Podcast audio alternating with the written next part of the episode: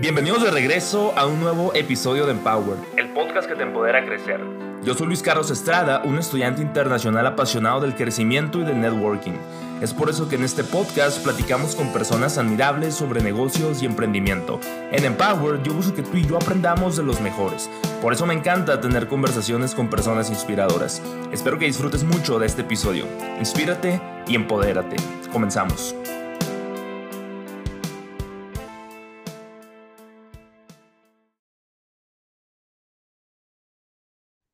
Bienvenidos de vuelta a un nuevo episodio más de Empowered. Yo soy Luis Carlos Estrada y el día de hoy traigo un invitado muy especial, Roberto Ramos. Bienvenido. Hola, hola Luis, muchas gracias. Muy, muy contento de estar aquí eh, en tu programa y no, gracias. Súper honrado, contento por la invitación. Sí, qué chido. De hecho, ya vamos pues platicando desde hace rato, como desde diciembre, el podcast. Finalmente, pues aquí estamos grabando y pues listos para darle con todo, ¿no? Sí, ya teníamos rato cocinándolo, lo bueno que ya aquí se va a hacer. Sí, pues mira, para empezar me gustaría pues si te podrías presentar pues con la gente que no te conoce, la gente que no está muy incursionada pues en el mundo del béisbol, pues quién es Roberto Ramos. Claro que sí, pues mira, yo soy Roberto Ramos, eh, originario de Hermosillo, Sonora, tengo 28 años, de los cuales tengo desde el 2014 jugando como beisbolista profesional, eh, y eso es, eso es a lo que me dedico. Eh, muy contento otra vez de estar aquí y, y, este, de poder compartir aquí contigo en, en, tu programa. Sí, pues para empezar me gustaría si me podrías contar un poquito sobre tus comienzos. Digo, pues me imagino que empezaste jugando béisbol pues desde que estaba chico, pero pues me gustaría saber un poquito más cuando empezaste a darte cuenta tú sobre de que, ok, o sea, pues realmente sí tengo el nivel para llegar a profesional, si me puedes platicar un poquito sobre eso, las escuelas a las que fuiste, pues en Hermosillo y todo eso. Claro, sí. Fíjate que yo cuando, cuando era chiquito no, no creas que me encantaba el béisbol, o sea, obviamente me gustaba mucho el béisbol, pero me gustaba más el básquetbol, la verdad, para serte sincero. Entonces crecí jugando los dos, crecí jugando los dos, pero creo que fue un año o dos los que estuve en ligas pequeñas, todo lo demás lo que jugaba era eh, en el Vanguardia, estudié en el Instituto Vanguardia aquí en Hermosillo, y yo creo que más que todo era eso. Eh, tengo muchas memorias de, de, mi primaria, de mi secundaria. Tengo tres hermanos eh, y estamos más o menos ahí pegados todos. Entonces me acuerdo, tengo muchas memorias de las copas, que la Copa del Regis, la del Muñoz, la del Irlandés, la del Campo Grande. Que pues imagínate, yo jugaba béisbol y jugaba básquetbol. Eh, y era cambiarte en el carro porque ya es que tienes dos juegos de base y luego entre uno tienes otro de básquet y mi hermano también juega béisbol y básquetbol, mi hermana atletismo, mi otra hermana eh, básquetbol. Entonces ya te imaginarás, ¿no? Mi mamá con la mamá van en el estacionamiento, dándole de comer a los que podía, a los que no tenían juego en ese momento, los demás nos cambiábamos, eh, porque jugábamos básquet, luego teníamos base y luego regreso, ¿no? Ya te imaginarás. Eh, pero esos son los recuerdos que tengo de mi infancia, ¿no? De, de, siempre, siempre jugué béisbol, pero no en el nivel, por ejemplo, pues todos sabemos que el nivel de las escuelas es un poco más bajo, por así decirlo, que jugar en las ligas pequeñas, donde van todos, todos, los, todos los niños de todas las escuelas, ¿no? eh, entonces, siempre jugué ahí, siempre supe cómo jugar béisbol. Mis inicios fueron ahí, por así decirlo, pero nunca fue así como que era el niño de, de la, de, que iba a las ligas, que iba a los estatales, municipales, todo eso. De hecho, jamás nunca jugué un estatal, nunca jugué un municipal.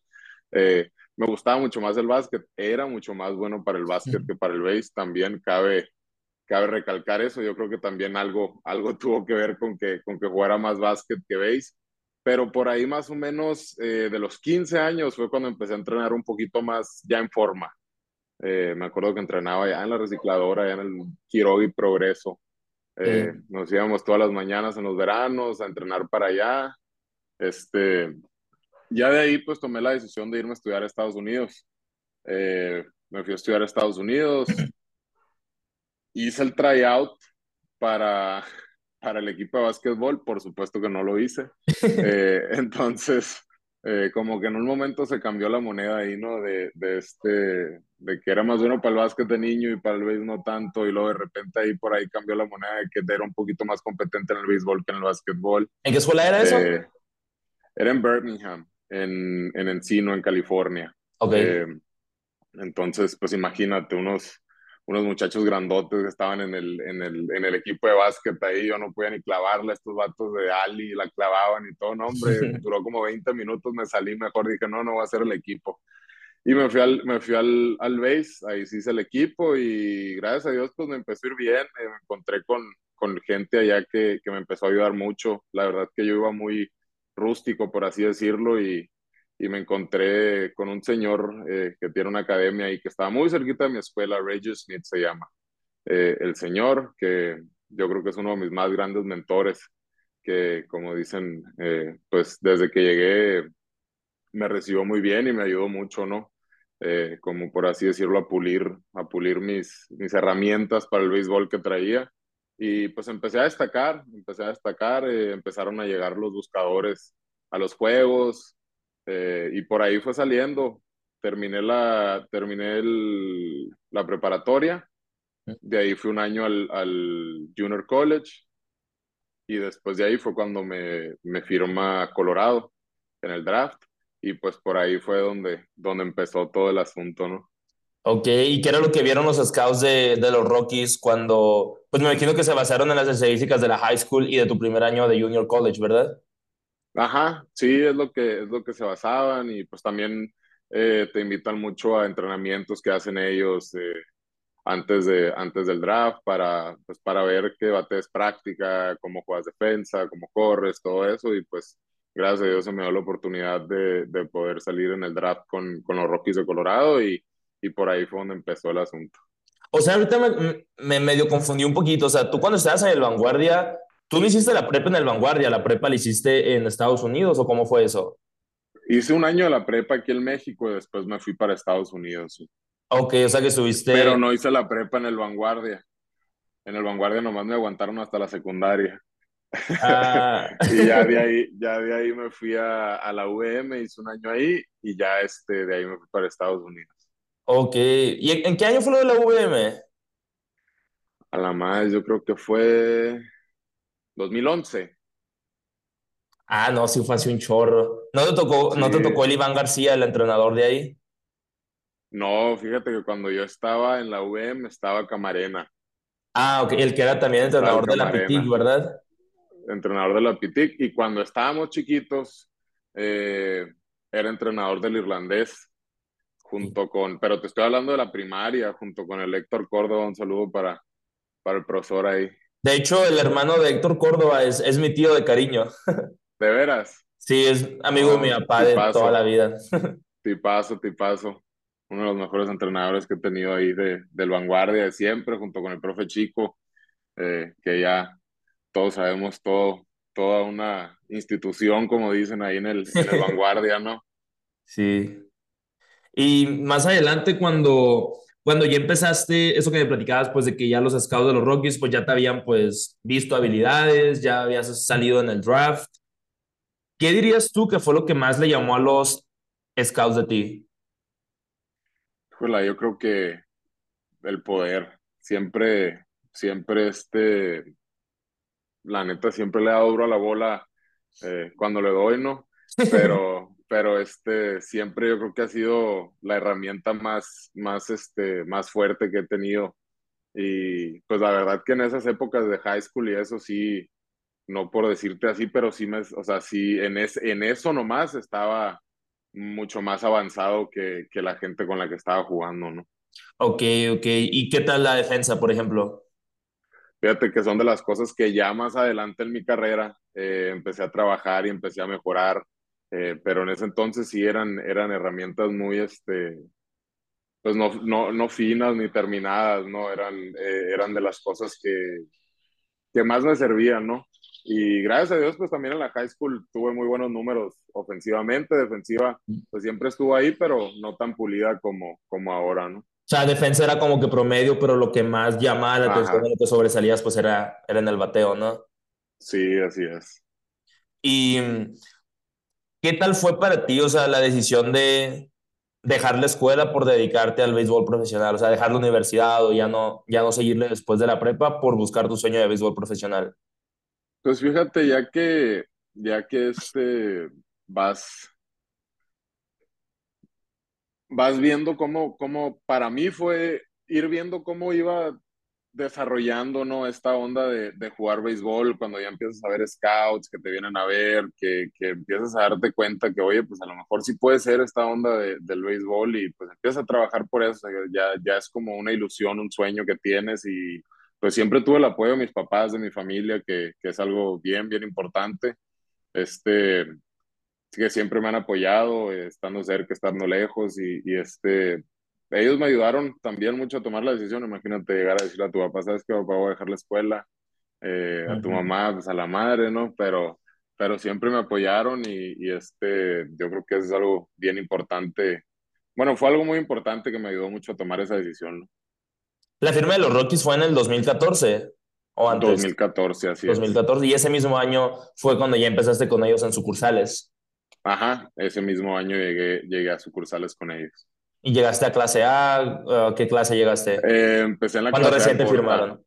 Ajá, cuando recién me firmaron, que es una liga corta que empieza pues como 10, 12 días después del draft aproximadamente. Uh -huh. ¿Y la firma de México fue poquito después?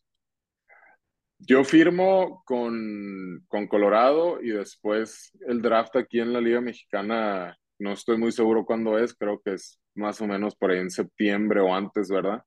Julio, creo, una cosa así. Y ahí es donde más o menos, ahí me informan que, que me había agarrado Naranjeros en el draft y ahí es cuando ya llego aquí a Naranjeros de Hermosillo. O sea, que tú puedes, siempre es una duda que siempre tengo, o sea, tú puedes firmar con un equipo de la Liga Mexicana del Pacífico sin pertenecer a ningún equipo de la Liga de Verano o tienes que de regla estar con alguien de verano? No, no tienes, no, no es necesario pertenecer a alguien de verano para, para estar aquí en el Pacífico. O sea, que firmas con Naranjeros y ya mucho más adelante fue cuando ya llegaste a Diablos. Ajá, así es. Ok, ok. Bueno, otra pregunta ya, pues ya, ya me sacaste estas dudas. Me gustaría hablar, o sea, ¿cómo fue tu proceso de estar en las sucursales de los Rockies cuando ibas avanzando? Digo, pues sigo tu carrera pues desde hace rato ya y pues ver que le estaba rompiendo en ligas menores, pero que no te llegaba el llamado a las grandes ligas y me puedes platicar cómo, cómo fue ese proceso en las sucursales de Rockies. No, pues imagínate, eso fue desde el 2014, eh, venir empujando, empujando. Eh, yo sentía que iba mejorando cada día, ¿no? Con una meta que era, número uno, llegar a ser el mejor beisbolista eh, que pudiera ser. Número dos, eh, pues llegar a grandes ligas, ¿no? Obviamente. Te, o sea, ¿qué te puedo decir? La verdad que yo estoy muy contento con el trabajo que hice. Eh, el ir avanzando, ¿no? Siento que año con año iba avanzando, iba haciendo las cosas mejor, iba poniendo mejores números y pues nada, hay cosas que muchas veces están fuera de nuestras manos, desgraciadamente pues en ese equipo no se me dio la oportunidad y qué te puedo decir, se me abrió otra oportunidad eh, mejor que, uh -huh. que fue para mí el, el poder ir a, a jugar a, Corea. a Asia y, y, fue algo muy, una experiencia muy bonita para mí también. Eh, pero muy contento, la verdad, de, de, la experiencia que tuve ahí. Como te digo, eh, no se me dio la oportunidad. Mucha gente me dice que no, que por qué no te subieron, que esto y el otro. Pues digo, ¿sabes qué? Son cosas que están fuera de mi control, que no están en mis manos. Eh, yo estoy muy, muy, contento con el trabajo que hice ahí. Eh, y nada, te digo, yo lo veo como, como un trabajo que me dio la oportunidad de poder, de poder ir, gracias a Dios, a vivir otra experiencia que fue eh, el poder jugar en Corea, por ejemplo. En ese entonces, ¿quiénes eran los primera bases de, de, los Rockies? ¿Ya se había retirado Todd Help o no él seguía todavía? Sí, pues cuando llegué, no me acuerdo si según yo ya se había retirado, estaba, pues recién cuando llegué a Rockies estaba Morneau. Ah, eh, sí. Después de eso firmaron a Murphy, el que era segunda base con los Mets. Ok. Estuvo Ben Paulson y el año que estuvo en AAA realmente era Murphy, pero estaba lesionado y firmaron a Yonder Alonso y terminó jugando Yonder Alonso ahí. Ok. ¿Y en algún momento tú sentías que sí te iban a dar la oportunidad o siempre tenías como que ese mal sabor de boca de que no te estaban dando el chance de subir? Pues la neta, era algo que, que yo no estaba constantemente pensando, ¿me entiendes? ¿Por qué? Porque yo tenía un juego en la noche, y estaba haciendo todo lo posible para, para no dejarlo en mis manos. ¿Por qué? Porque sí, la gente, la verdad que el 2019, gracias a Dios, tuvo un año muy bueno de principio a fin. Uh -huh. eh, entonces, pues toda la gente se acercaba, oye, te van a subir, oye, esto y el otro, imagínate. Entonces yo decía, ¿sabes qué? No, o sea, no me voy a poner a pensar en eso, esas no son decisiones mías. Uh -huh. Yo voy a venir aquí a, ahora sí que a romperme la madre todos los días para, para, este, para que no quede en mis manos, ¿no? Eh, entonces creo que todo el año lo hice, todo el año me fue súper bien, puse muy buenos números y al final de cuentas pues no se dieron las cosas, pero no era algo que yo estuviera así pensando, pensando, porque no quería salirme donde estaba, ¿sabes? Como no podía estar pensando en qué estaba haciendo el primera base en Grandes Ligas o cómo estaba el equipo en Grandes Ligas cuando yo tenía juego en la noche, pues sabes cómo. Sí, sí, Entonces es como, es como que no me voy a desconcentrar por estar pensando cosas que, que ni siquiera tengo control sobre ellas. eh, o sea, yo tengo que seguir dándole aquí, pues, porque si, si me pongo a buscar a otra cosa, a pensar en otras cosas, pues me voy a desconcentrar de lo que estoy haciendo aquí. Y esa era la oportunidad que yo tenía para subir. Entonces, pues eh, ya a final de temporada no se me dio la oportunidad, pero te digo, salí tan contento de esa temporada porque fue como que, o sea, salí de esa temporada con muy contento porque yo sabía que yo no podía haber hecho más, ¿me entiendes? Yo aquí ya hice todo lo que pude y, y este, te digo, salí muy contento. Digo, obviamente me hubiera gustado que se me hubiera dado la oportunidad, pero, pero contento en el poder decirte que por mí no quedó ese año, pues, ¿me entiendes?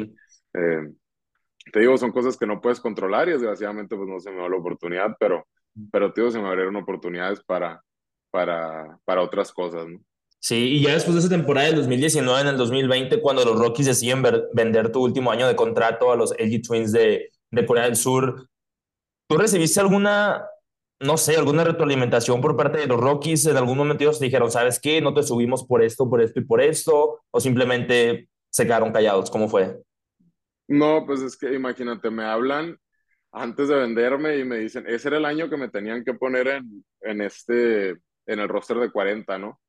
Eh, entonces, pues no me ponen el roster de 40 y me hablan, ¿no? Y sabes que eh, te, te, interesaría jugar en Corea. Entonces, pues yo me pongo a pensar y digo, pues si me están preguntando ellos que si quiero ir a jugar a Corea, significa que pues que no hay muchos planes para mí, ¿me entiendes? O sea, entonces tomé la decisión de irme para allá, porque yo a qué vuelvo a Colorado si, si ya me están ellos mismos diciendo que no hay muchos planes para mí, porque si hubiera planes, pues no me estuvieran, no me estuvieran vendiendo. Entonces, eh, tomé la decisión de ir, de ir para allá. Eh, y, pero sí hubo una comunicación ahí, sobre todo por, por las cuestiones de buyout y toda esa onda. Pero realmente en sí, ¿por qué? ¿Por qué? Nunca me dijeron. ¿Y tú pudiste haber preguntado? La neta sí, pero lo que me pudieran haber dicho, eh, o sea, con el año que tuve no podían decirme nada, pues sabes cómo. eh, entonces, ¿para qué preguntar algo que, o sea, no quería la respuesta? ¿Por qué? Porque, pues, ¿qué me, o sea, ¿qué me iban a decir? Pues creo que el, el manager de Grandes Ligas en una entrevista por ahí, creo que le hizo el bambino, eh, contestó que no, que su defensa no está lista todavía cuando ya había jugado, no sé, 130 juegos en las menores y había hecho seis errores, una cosa así, o sea, no era, ¿me entiendes? O sea, como que, ay, tengo que decir algo y pues, nada más, eso sí, eso sí me, me sacó de onda un poquito, nomás quiere, ¿sabes qué? Pues no hay lugar o algo así, pero como que nomás dijo algo por decir y eso sí me sacó de onda un poquito. Todo lo demás, todo bien, la neta. Sí, de hecho, Lambino estuvo aquí hace dos semanas en el podcast también. Neta. Estuvo muy chida la conversación. Oye, ya cuando pues los Rockies te dicen eso, ¿fue fácil para ti tomar la decisión de decirles que sí, que sí aceptabas irte a Corea? Pues te digo, poniendo en perspectiva las cosas de que si ellos me están preguntando, significa que no, no había muchos planes, entonces eh, pues sí, la verdad que sí fue, fue así como que, ¿sabes qué? Vamos para allá y vamos a ver, a tener otra, a, seguir experimentando cosas, eh, otra liga, otra cultura, otro todo, creo que me iba a servir mucho, llevaba contrato de un año también, eh, era de los jugadores más jóvenes de la liga, entonces eso me ayudaba mucho, decir, ¿sabes qué? Voy para allá, cualquier cosa regreso, entonces no, no fue tan difícil, la verdad, tomar la decisión y fue una de las decisiones que, eh, viéndolo hacia atrás, una de las mejores decisiones que he tomado. Y pusiste unos super números en Corea, ¿no? Gracias a Dios, gracias a Dios que, que tuve la oportunidad de llegar y, y, este, y tener una muy buena temporada ahí en, en, en Seúl con el equipo del G y, y, fue una experiencia bien bonita a pesar de, de, todo el año de pandemia y toda esa onda. Eh, la verdad que fue una experiencia muy fregona. ¿Cuántos honrones tuviste en, en esa temporada? Eh, pegué 38 en la temporada y 2 en el playoff. O sea, en total en el año ese pegué 40 con A la bestia. ¿Y porque si tuviste un súper temporadón, no regresaste? Sí regresé. Ah, sí regresaste. Jugué, el, el, 2021 ahí también, nomás que pues, desgraciadamente me lesioné la espalda, tuve una lesión de la espalda, me tuvieron que operar y pues se me acabó el año ahí. Pero jugué, creo que 40, 50 juegos de, de la temporada del 2021. Ok, ok. Y cuando, o sea, tú en 2020 estabas con ellos porque era tu último año de contrato, ¿no? Cuando Rockies te vendió. Después, ¿ellos te firman por un año o, cómo, cómo, funciona ellos me firman, ellos, ellos me firman otra vez por un contrato de un año, así es. Ok, ok. Porque yo después del, después del 2020 pues fui agente libre, ¿no? Entonces, el 2021 eh, tomé la decisión de regresar. Ok. Y es cierto eso, todo eso de los rumores que se dice que el salario de ligas menores es muy difícil o que es muy bajo como para sobrevivir, pues, sobre todo en Estados Unidos, ¿no? La neta, la neta, sí. O sea, pues de hecho ahorita ya tiene par de años eh, que, que, cambió un poco porque tú tenías que pagar, yo me acuerdo en AAA y ganaba a la madre como 860 dólares, me llegaba el cheque cada dos semanas, una cosa así, imagínate y de ahí tienes que pagar departamento. Eh, si lo multiplicas a pesos, pues no está mal, ¿no? Pero si, si lo estás allá en Estados Unidos y tu EPA te va a costar un cheque y medio y te van a quedar 200, 300 dólares para vivir un mes, que tienes que andar viajando, aeropuertos, esto, el otro, la neta que no, sí está complicado, entonces ahí eh, uno tenía que tener sus ahorritos de aquí y de allá para poder sobrevivir, pero sí, es, sí era antes más que ahora, ahora ya subieron mucho los salarios. Eh, no mucho, pero, pero yo creo que lo subieron suficientemente para, para poder vivir a gusto. Empezaron ya, porque antes era así como que tienes tu departamento, o sea, ahí te le echas con tu departamento, tú lo pagas, tú, tú, tú, este, tienes que manejar toda esa onda. Y ahora eh, tiene creo dos o tres años que el equipo ya te da departamento, te da esto, te da el otro, entonces ya todo el cheque te queda como que completo. No, pues sí que diferente, o sea, porque mientras, digo, la renta es la cosa más cara, o sea, entonces si ya te cubre sí, o sea, eso. Literalmente para mí era así como que un cheque, pum, vámonos a la renta. Y ya el otro cheque ahí medio te quedaba, y había que pagar la gasolina, la comida, los viajes, esto, el otro. En AAA son puros, casi puros vuelos en la, en la liga que jugué aquí en la PCL. Eh, entonces imagínate, puras comidas de aeropuerto, esto es lo que más me acuerdo, así que a la madre ya andabas estirando el cheque lo más que podía, ¿no? Porque imagínate. Y los vuelos, me imagino que sí te lo paga el equipo, ¿no? Sí, sí, sí, todo eso, los vuelos y esa onda, sí, todo está pagado por el equipo. Pero no las comidas. No, no, te dan viáticos. Ok. Te dan viáticos que son 25 dólares diarios. Pero haz de cuenta que tú sales a una gira de cuatro días, ¿verdad? Y en el, en el este, en el, en el vestidor visitante trabaja gente que es la que lava, pone snacks, porque no ponen comida, ponen de qué snacks, de jamón, pan y peanut butter y mermelada, y cereal, cosas así, pues. Eh, te lavan la ropa, te lavan los zapatos, toda esa onda. Y eso cuesta. En ese año me acuerdo que valía 12 dólares el día. Entonces, tú ibas una serie de cuatro juegos, ya estás hablando de 48 dólares de 100 que te dieron. ¿Me entiendes? A la bestia. Entonces te quedaban 50 para comer y eso, o sea, no, obviamente no, no, no te daba, pues, ¿sabes? no, ni de chiste. Eh, no, a la neta, lo que sí me acuerdo, la cena sí la ponen. Ok. La cena sí la ponen, pero la neta no está 90% del tiempo, no está, así que tú, ah, quiero cenar eso, muchas veces no se te antoja, te quieres ir a cenar o lo que tú quieras, o sea, salir después del jueves, vamos a cenar, no sé, una cerveza, algo, lo que sea. Eh, entonces, sí es como que tienes que andar ahí estirando el cheque y la madre, pero, pero este, a nosotros, digo, a mí la verdad que ayuda mucho pues que siempre jugamos invierno-verano, podíamos, o sea, estábamos ah, trabajando todo el año, pues.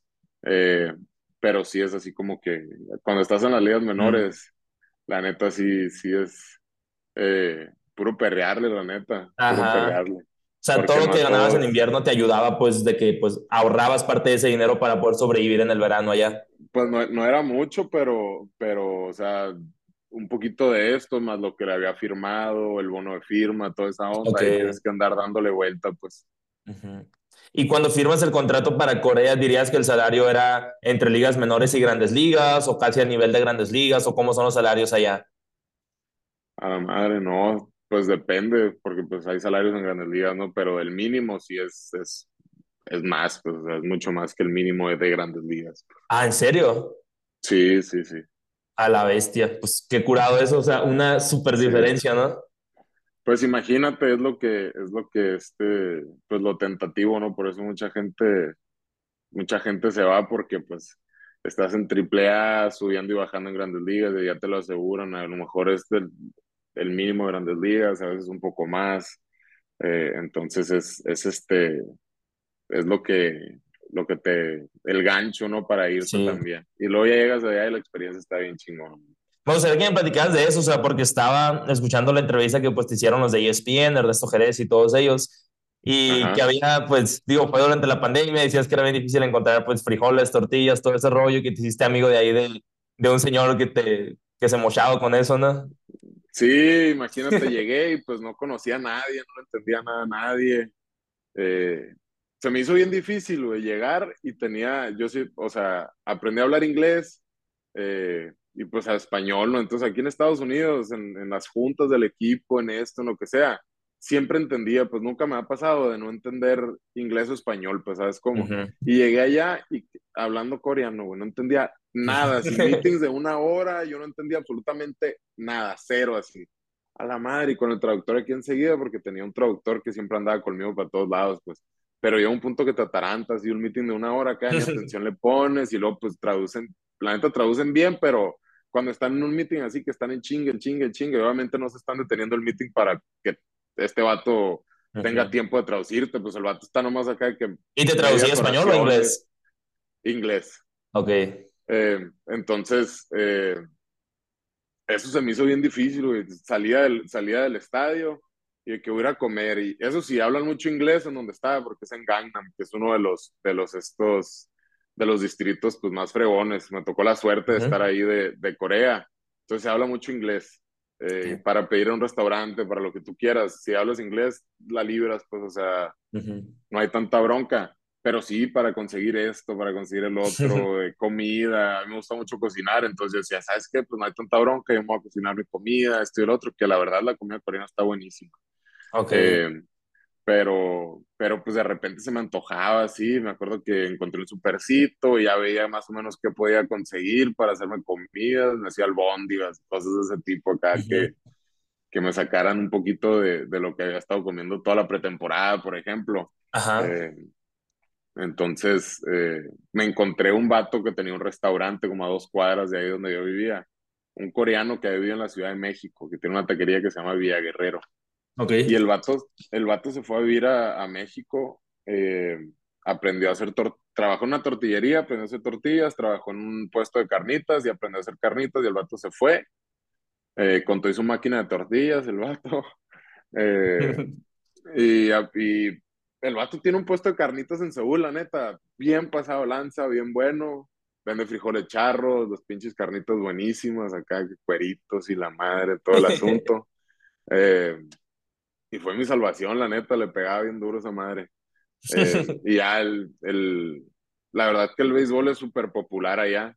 Entonces el vato un día me aborda y me dice, oye, tú, ¿qué, o sea, ¿qué haces aquí? Pues porque la gente por lo regular va y viene, pero pues a la madre iba dos veces a la semana yo y Sí. duré un mes yendo acá, a ver qué, qué haces, no sé qué, no, que juego con los Twins.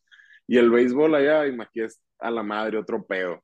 A la vez, el vato no lo podía creer. Ese día me mandó como con dos kilos de frijol y pinche medio cartón de tecates que el vato exporta, eh, importaba de aquí de México. Todo, me quería regalar tortillas, todo. Pues ya desde ese día eh, el vato siempre se rifaba. Yo llegaba, comía y me ponía de todo, la neta. Ocupas tortillas, ocupas frijoles, quieres cerveza, todo lo que, todo lo mexicano que tenía me quería dar el vato. Eh, Ala. entonces la neta, la neta se rifó macizo, me, me pegó una liviana, la neta. O sea que él, o sea, él no sé, bueno, tú nunca le dijiste que eras beisbolista hasta mucho tiempo después. Sí, o sea, yo duré yendo al restaurante porque la gente estaba bien bueno, pues, o sea, y era lo único mexicano. En la plaza donde vivía era un mall que se llama Coex Mall.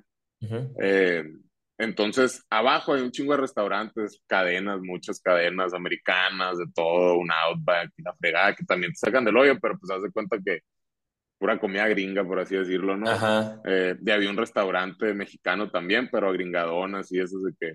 Como chipotle o rayado, sí. No, ojalá. Eh, Peor. Que se rayado amarillo, así, eso, sí, pues imagínate, ya sabrás, ¿no? Eh, que igual, pues la neta también te saca del apuro, pero, pero no, es, no es lo que nosotros conocemos aquí en Sonora. Pues, eh, entonces encontré el lugarcito ese y la neta el vato se rifó y luego me quise aventar de repente tortillas de harina, hablándole a mi mamá, no, ya te imaginas, voy a comprar harina, oye, pero ocupas manteca, y yo, a la vez este vato tiene carnitas, dame manteca, eh, todo, todo le sacaba.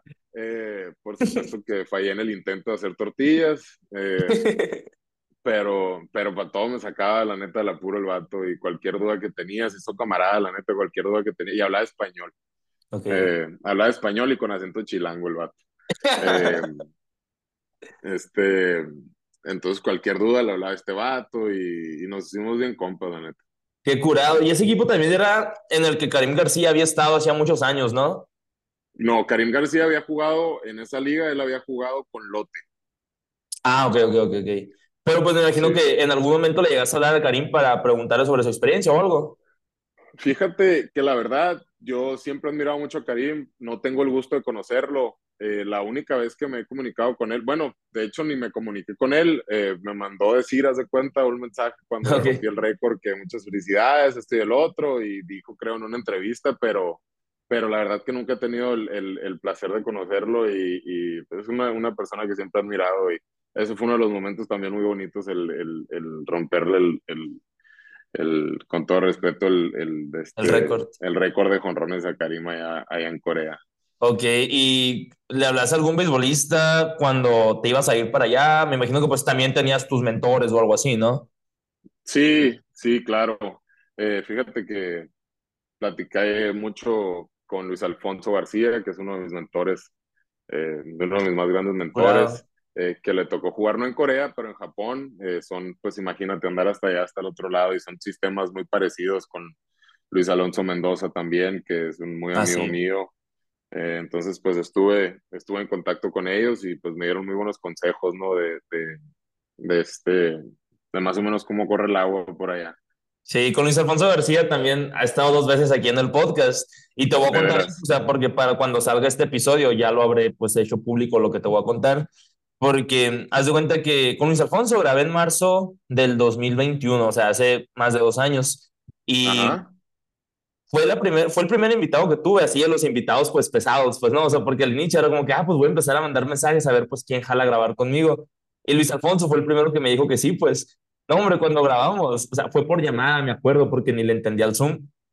A la vez, o sea, yo estaba súper nervioso, o sea, dije, estoy hablando o sea, con alguien que yo me creía él de chiquito, que yo me la llevaba imitando, o sea, yo estaba en modo fan, o sea, yo estaba con una sonrisota de inicio a fin, me acuerdo. Oye, de chiquito todos lo hacíamos así, ¿no? Acá, sí, y luego siempre con el, sí. el fregazo aquí en el pecho y vámonos. Luego se acomoda el casco aquí.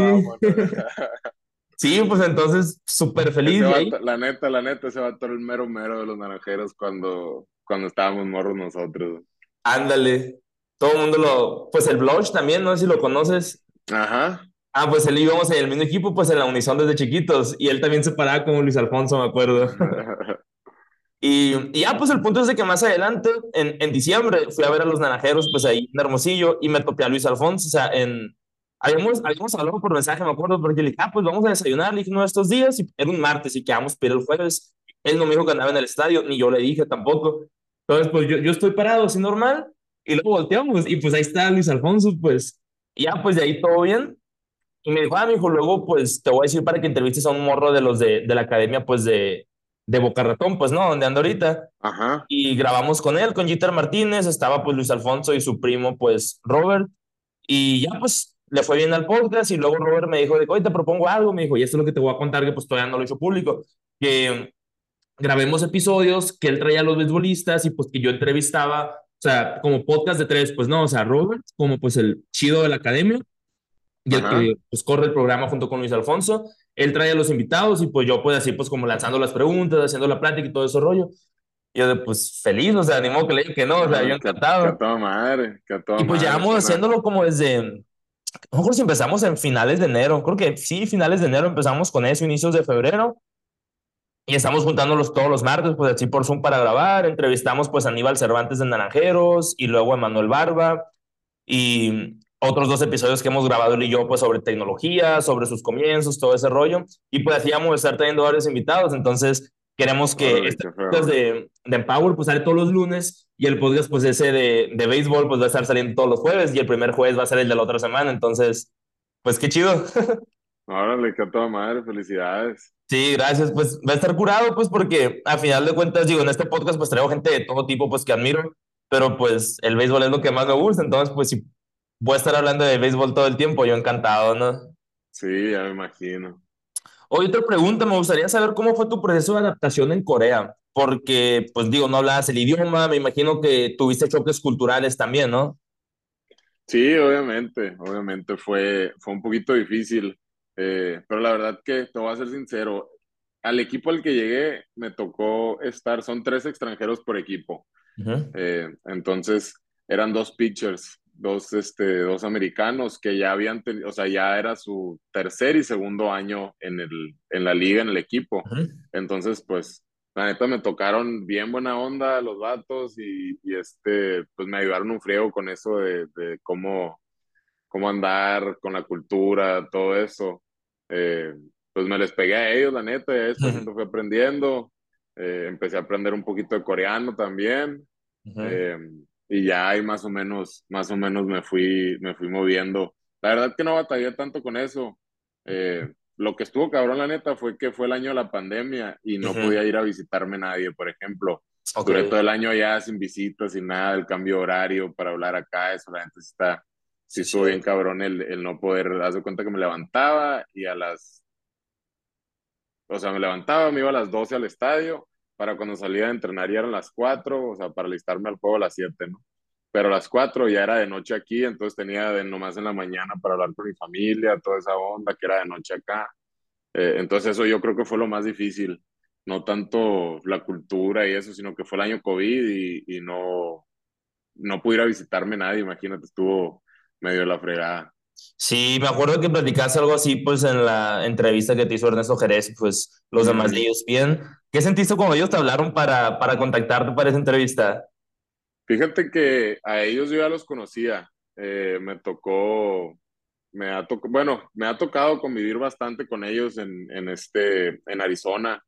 Eh, los conocí por medio, pues los he seguido toda mi vida, ¿no? los, los conocí sí. en persona eh, por medio de, de Vinicio eh, en pretemporada y pues me tocó estar en una carne asada con ellos y la verdad que pues hubo, de ahí empezó una amistad que, que hasta la fecha eh, todavía hablo con Ernesto, de repente con León, que son toda la gente de la producción. Uh -huh. eh, entonces me tocó estar con ellos, hacer una carne asada. De hecho, en YouTube hay un video de una carne asada que les hice también a ellos. Ah, qué curado. Eh, a los de ESPN estuvo, estuvo muy fregona también y esa la grabamos, pero hicimos algunas, hicimos como dos o tres ahí que nos juntábamos en las noches de que aburridos en, en pretemporada, ellos estaban en Arizona y pues imagínate a, a, este, a escucharlos hablar experiencias de toda la gente que mm. han conocido, de lugares que han estado, juegos que les ha tocado narrar. No, hombre, imagínate yo como niño chiquito, eh, sentado y escuchando nomás, ¿no? Y de repente pues llegaba con Vinicio y empezaban a llegar grandes ligas, que Gerardo Parra, que es, no, hombre, yo soñado ahí. Eh, uh -huh. Me acuerdo que yo me llevaba carne aquí de, siempre me llevaba carne, una hielera llena de carne a, a Arizona para el sprint training, eso comía en las noches, yo me hacía mi carne, esto y el otro. Uh -huh. eh, y, y esas veces pues tenía un frío de carne y les encantó y hacíamos carnes asadas y la fregada, entonces estuvo, estuvo muy chingón, la verdad. Qué curado. Oye, pues ya después que se te da la oportunidad de jugar con Naranjeros, ¿cómo, ¿cómo se te hace para ti? O sea, ya pues viniendo de las sucursales, viniendo de Corea y pues todavía este último año, pues la última temporada que va terminando estar con Naranjeros, ¿cómo son todas esas transiciones? Porque imagino que el juego debe ser un poquito diferente, ¿no? En cada nivel. Sí, claro, tanto en Estados Unidos como aquí en México, en, en cada nivel de Estados Unidos, aquí en México, en, en, en Corea, eh, pues son, son pelotas diferentes, ¿no? Se juega, se juega diferente. Son diferentes estilos de béisbol, la, el, el, pelota siempre es la misma, ¿no? eh, tienes que adaptarte al estilo, a toda esa onda, pero la verdad que para mí es una experiencia muy bonita el, el, poder jugar aquí en Hermosillo, ¿no? Eh, ahora sí que, pues es algo que todos los niños de Hermosillo que jugamos béisbol y eso, medio jugamos como medio jugaba yo, pero pues iba al juego y decía a la vez, ¿qué más hizo? Quisiera ser beisbolista, este y el otro. Eh, entonces, siempre fue como que jugar con los naranjeros, o sea, qué chingón, fue como un sueño cumplido, ¿no? Eh, me falta uno que es quedar campeones, pero, pero por allá vamos, vamos por buen camino.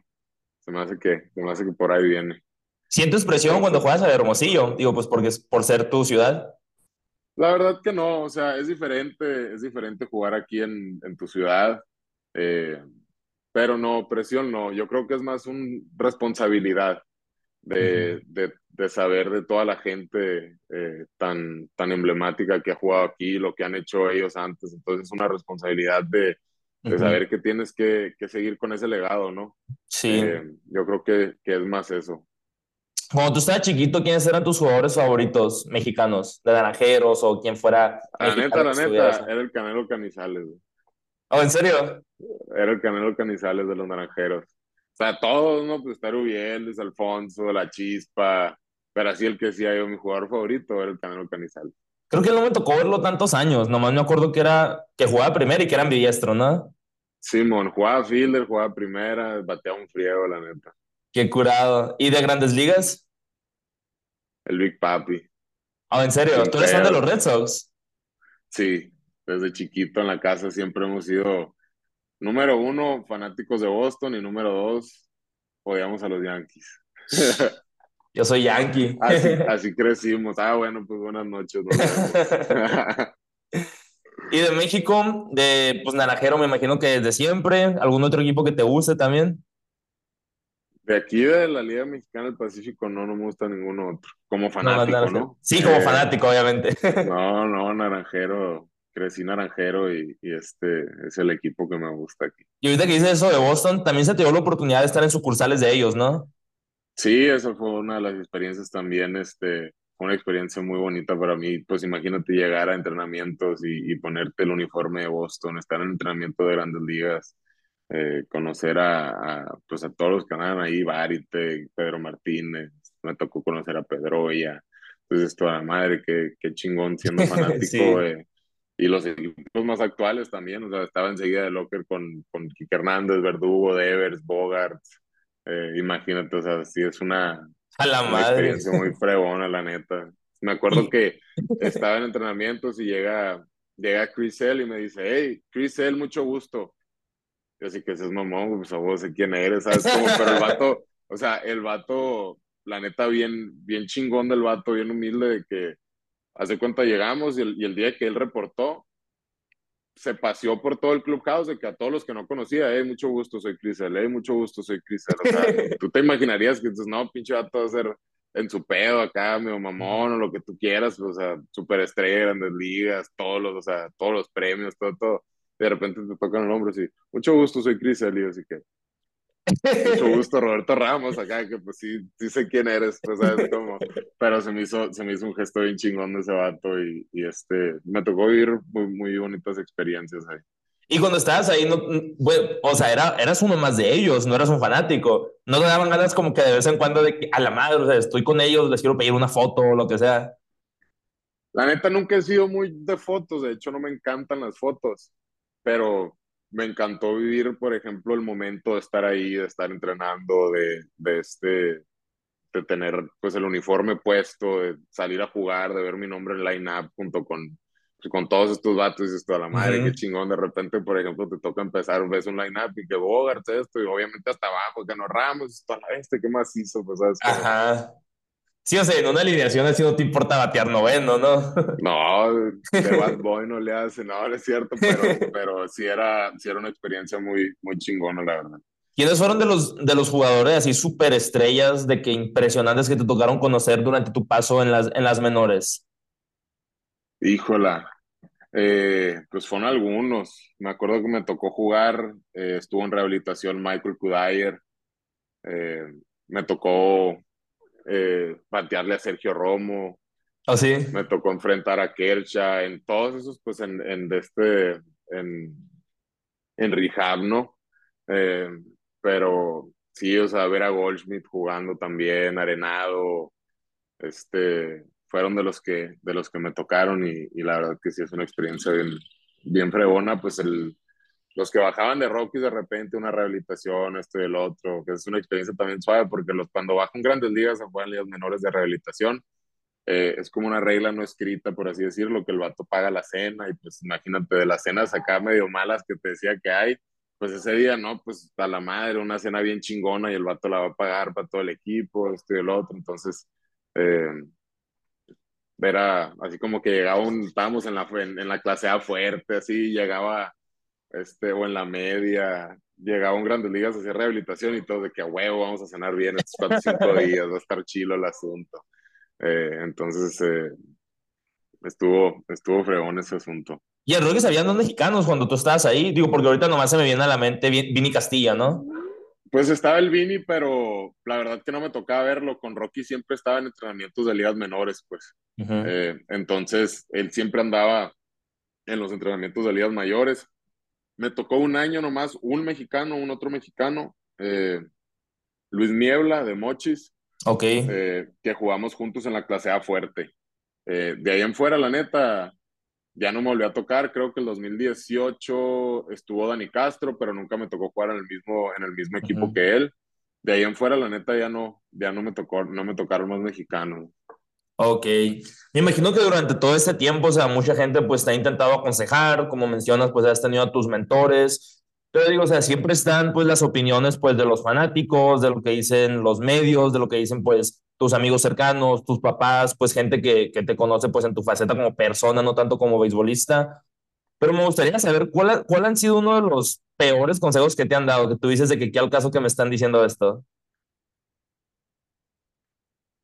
Fíjate que me pones a pensar, eh, porque para así decirte que uno de los peores consejos que me han dado, eh, a lo mejor yo creo que sí me han dado muchos consejos malos, pero siento que es tan así como que in and out que no te pudiera decir así algo de que no, que fulanito me dijo esto y no. No se te queda, pues. Ajá, o sea, no, no, la verdad que, así como para decirte uno, la neta estoy pensando, no, no se me ocurre nada. Bueno, bueno, pues otra pregunta, o sea, ¿cuál sería como que una de las cosas que más te critican en sentido negativo? Algo que me critiquen a mí en sentido negativo. Eh, híjola. Sí, porque en positivo, o sea, obviamente todo, como tú lo dijiste desde el inicio, o sea, es el poder, ¿no? Ajá. Y algo negativo. Pues yo creo que, yo creo que de las, de las estas, de las cosas que me pudiera criticar, no, no, o sea, quisiera saber, me estás preguntando mis entrenadores, mis compañeros. Ah, sí, sí, sí, sí. Pues yo creo que aquí en, aquí en Hermosillo. O sea, en tu faceta como, como beisbolista, pues me refiero. Ah, ok. Pues yo creo que la agilidad un poco, o sea, soy una persona grande, entonces siempre tengo que estar trabajando en mi agilidad, es algo que tengo que estar eh, constantemente trabajando, porque pues siendo tan grande, eh, siempre tengo que estar pilas con eso, pues sabes cómo. Ajá. Ok. Otra pregunta sobre tus mentores. ¿Quiénes son tus mentores actuales? Eh, yo creo que pues, los que te estaba mencionando, eh, a veces trata uno de no molestarlos tanto, a uno también agarrando un poco de experiencia y, y, se da cuenta que muchas veces tiene que como que eh, tratar de, de, este, de resolver todo eso en, por sí mismo, ¿no? Pero Luis Alfonso, Luis Alfonso es uno de mis mentores más grandes de inicio, eh, gente a la que siempre me puedo, yo sé que, que, están ahí a una llamada y que siempre están ahí para ayudarme, ¿no? La Chispa Gastelum, eh, como te digo, son, son gentes que, que, me han ayudado mucho y se me van, se me pueden ir nombres, pero Erubiel. Erubiel es una persona también en la que, en la que puedo, yo sé que, que siempre puedo confiar y que va a estar ahí para ayudarme. Eh, mucha gente, la verdad, mucha gente que, que me ha ayudado mucho y, y, que les agradezco, la verdad, les agradezco todo, todo lo que han hecho, ¿no? Y ahorita, pues ya, ya para ir cerrando el episodio, me gustaría saber para qué te estás preparando actualmente, qué es lo que viene para tu vida, si quieres regresar a las ligas, a Corea, enfocarte en México, cuáles son tus planes. Ahorita eh, con el favor de Dios ya ando queriendo salir a, este, a la Ciudad de México a entrenamientos para la Liga Mexicana de, verano. Aquí en, pues voy a estar ahí con los Diablos de México. Eh, y nada, preparándome, preparándome para, con el favor de Dios, tener una muy buena temporada. Eh, como te digo, no, uno no cierra, no cierra las puertas de decir que pudiera volver a Asia, pudiera volver a Estados Unidos, pero como te comentaba hace rato, a mí me gusta, la verdad, mucho enfocarme en donde estoy, ¿me entiendes? No puedo estar aquí pensando en estar en otra parte. Eh, igualmente me pasó en Corea, por ejemplo, que me decían, no, pues te van, a, firmar para Estados Unidos otra vez, te van a ofrecer un contrato, esto y el otro, y yo decía, aguántame, o sea, ahorita estoy aquí, ¿sabes cómo? Ya después ya veremos. Entonces, ahorita me estoy preparando para ir a México. Eh, obviamente, como te digo, siempre, siempre hay la posibilidad, con el favor de Dios, de regresar a Estados Unidos, de volver para Asia, pero ahorita estoy concentrado en, en, estar aquí en México, en tratar de hacer eh, lo mejor que pueda mi trabajo y, y a ver, a ver eh, con el tiempo, a ver qué sale. Y lo de los Red Sox fue en 2022, ¿no? Sí, los Red Sox fue en 2022. Ok, y cuando ellos te cortan, tú te vas a los Diablos de México, ¿verdad? Así es. Eh, yo tenía, tenía un opt-out de mi contrato en, en junio, julio, por ahí. la verdad que no me acuerdo bien cuándo fue la fecha eh, y yo estaba en AAA. Ya me habían dicho en, cuando me firmaron, me dijeron, ¿sabes qué? Vas a ir a pelear por un lugar en el, en el roster de grandes ligas como bateador de la banca, o sea, como bateador emergente, por así decirlo.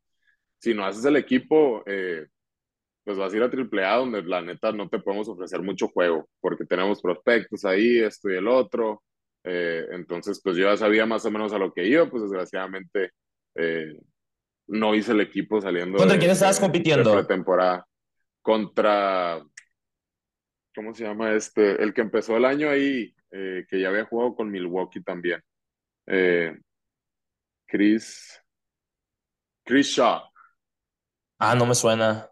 Sí, entonces el, el vato hizo el equipo saliendo y luego después lo cortan eh, y subieron, ahí fue donde suben, no me creo que subieron o cambiaron a alguien. Eh, pero pues yo estaba en AAA, no estaba jugando mucho. Eh, entonces, pues tomé el opt-out ese y me fui a jugar a la Ciudad de México porque pues yo venía de una lesión que fue por lo que me vine de Corea. Eh, gracias a Dios todo salió súper bien, toda la, la, operación. Lo que quería yo más que todo era jugar. Eh, entonces, para, para ver, o sea, jugar y jugar diario, para ver cómo había quedado. En ese entonces, pues traía la intriga, así que a la madre, pues me operaron, me siento muy bien, pero pues no he jugado diario, así como para decirte a la madre, me siento súper bien. Eh, entonces agarro mi opt me vengo a, a, jugar con Diablos, que me tocó jugar ahí, otra experiencia muy chingona también, el, el que me tocó vivir ahí, llegar eh, al final de, de temporada, eh, meternos a los playoffs. Eh, unos playoffs, la verdad que súper, súper fregones, no, igual no se nos dio el resultado, pero, pero fueron, fueron series, nos, me tocó jugar tres series ahí, juegos bien emocionantes, juegos muy cerrados y, y este la verdad que la afición de la Ciudad de México, mi respeto, es una afición bien bonita. Eh, yo no pensaba que iba a haber tanta afición en la Ciudad de México. Eh, el estadio está súper chingón, todos los días se llena. Eh, y como te digo, la afición es una afición muy bonita.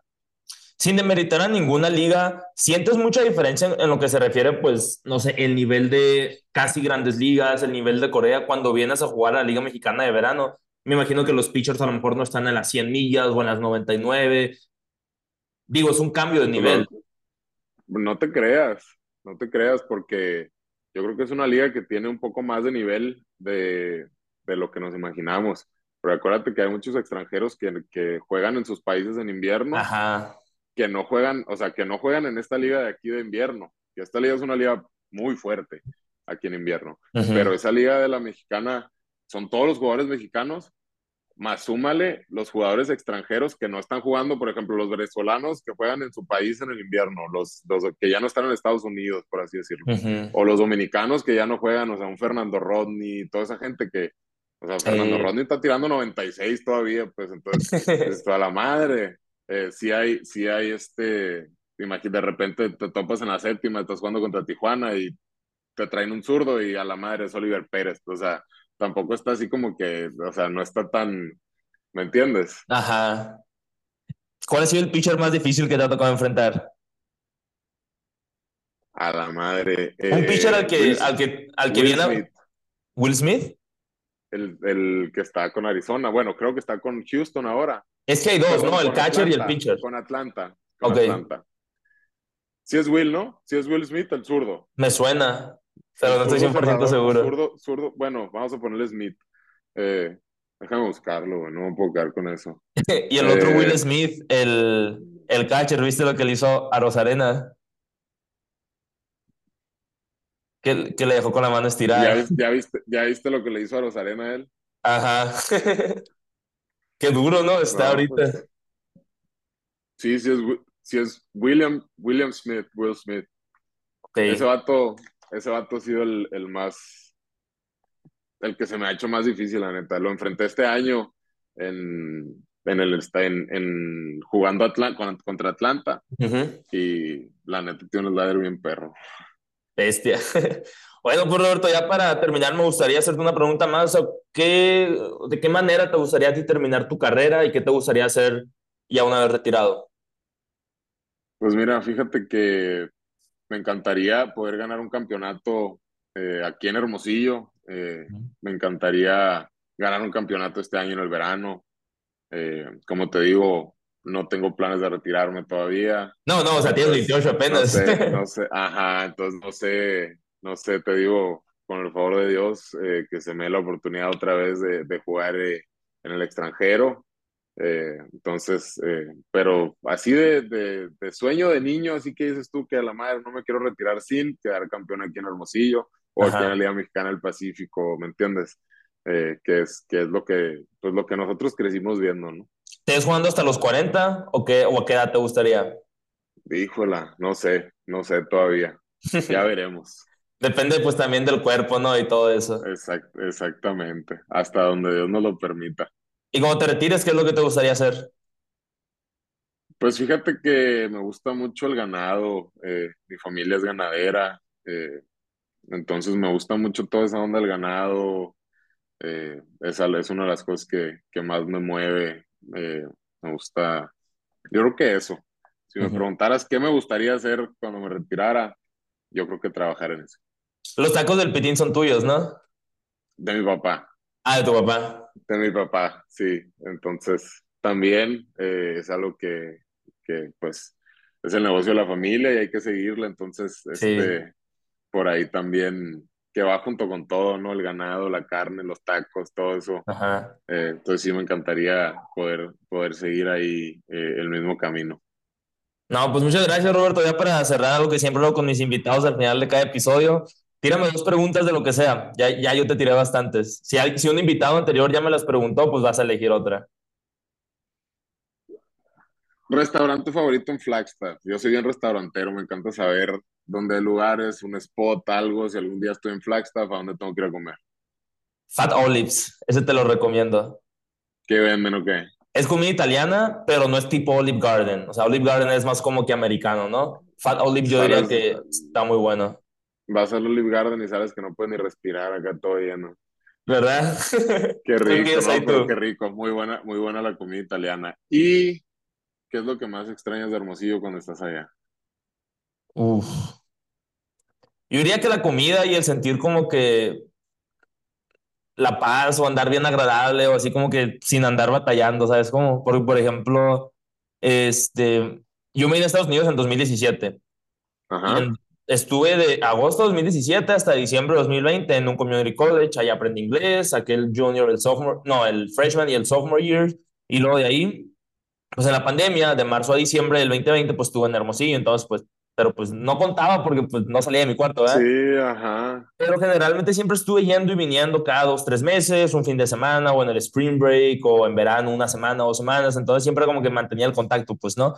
Y ya que me vine a Flagstaff en enero del 2021 hasta diciembre del 2022, o sea, 23, 24 meses, fue sin ir a Hermosillo para nada. Aquí es raro encontrarte un mexicano, o sea, no es tan común y no es como no sé, o sea, se siente muy diferente, pues, ¿no? Entonces, ahora en diciembre que fui a Hermosillo, después de dos años, a la vez, o sea, me la pasé, casi me la pasé en mi casa, me la pasé comiendo en todos lados, saliendo con todo mundo, amigos, amigas, casi un chorro no veía.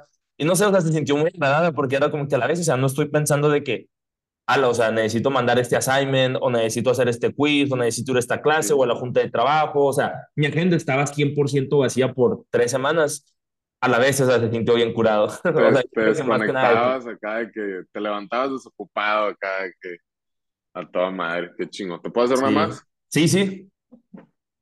¿Hasta dónde quieres llevar este podcast? O sea, ¿dónde te ves tú? ¿Dónde lo ves llegando? Que es algo que, por lo que me doy cuenta, te gusta mucho, tienes mucha pasión. Eh, ¿Hasta dónde te gustaría llevarlo? ¿Cuál es el, cuál es el sueño de, de, este, de dónde quieres que termine este proyecto, por así decirlo, este, o esta idea que traes, que la neta está bien fregona? Me Ah, gustaría pues, saber hasta, claro. me gustaría saber hasta dónde quieres llegar, pues, Pues mira, te platico un ¿Dónde lo poquito así, pues, mande. o dónde lo ves, pues. Sí, pues mira, te platico así brevemente, o sea, al inicio sí ahora como que lo hacía nomás para compartir mis experiencias de estudiante. Ya más adelante empecé a invitar de que dos, tres amigos, y ya más adelante, o sea, ya que llevaba más de un año con el podcast, o como, ah, voy a empezar a traer gente, o sea, gente que admiro, les voy a empezar a mandar mensaje. Si jalan grabar conmigo, qué chido. Si no jalan, pues ni modo, pero pues de perdida, entre más dardos tire, pues más chance tengo de darle al blanco, ¿no? Y, Ajá. y yo pues he tenido chance de entrevistar pues a muchas personas que yo me quedo a la vez, o sea, nunca pensé que iba a tener chance de grabar con ellos, pues. Y, y pues ha sido algo así como que al inicio era como que, bueno, pues el podcast va a crecer, porque si traigo a gente grande, la gente lo va a querer escuchar, porque a lo mejor no me conocen a mí, pero conocen a ellos y van a querer escuchar su Ajá. historia, ¿no? O sea, digamos que, no sé, cuando ponga este episodio, a lo mejor no me conocen a mí, pero dicen, ah, Roberto juega con naranjeros, ah, vamos a ver de qué se trata el podcast y pues obviamente pues van a escuchar pues que viene el Empower, pues, ¿no? El nombre del podcast. Y más adelante, yo siempre era como que el podcast lo hago porque me gusta, pero llegó un momento en el que dije, ah, pues quiero que sean seguidores en Instagram, quiero que me sigan más en Facebook, quiero que crezca el proyecto. Y el podcast, haz cuenta que al inicio, pues obviamente iba así, y luego, ¡fum!, dio una super caída de que nadie lo escuchaba, dos personas, tres personas por episodio, y yo me quedo, a la vez, o sea, le estoy echando un chorro de ganas y a nadie le interesa, entonces que ya qué huevo, o sea, ya no lo voy a hacer.